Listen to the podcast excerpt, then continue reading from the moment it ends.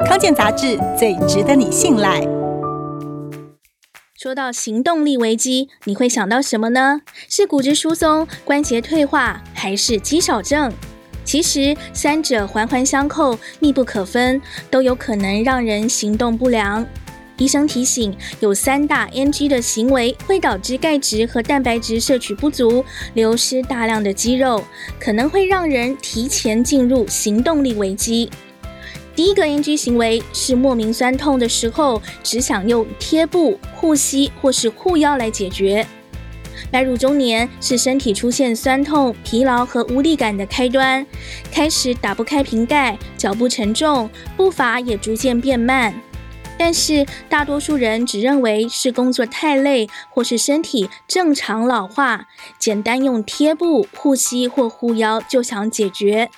不过这些产品只能短暂减轻疼痛，没有机会训练肌肉产生肌力，无法阻止肌肉流失。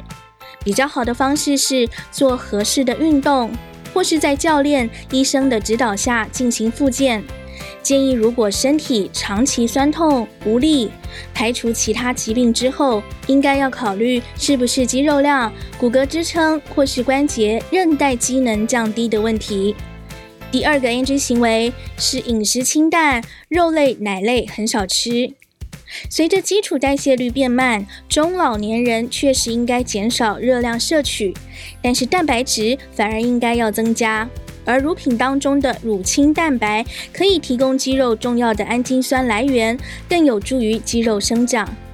第三个 NG 行为是只要散步、遛狗或是骑脚踏车，就认为可以训练行动力。有些人担心动得太大容易受伤，因此减少运动频率和锻炼的强度，采用散步、遛狗，周末偶尔骑脚踏车、爬山，认为这样就可以训练行动力。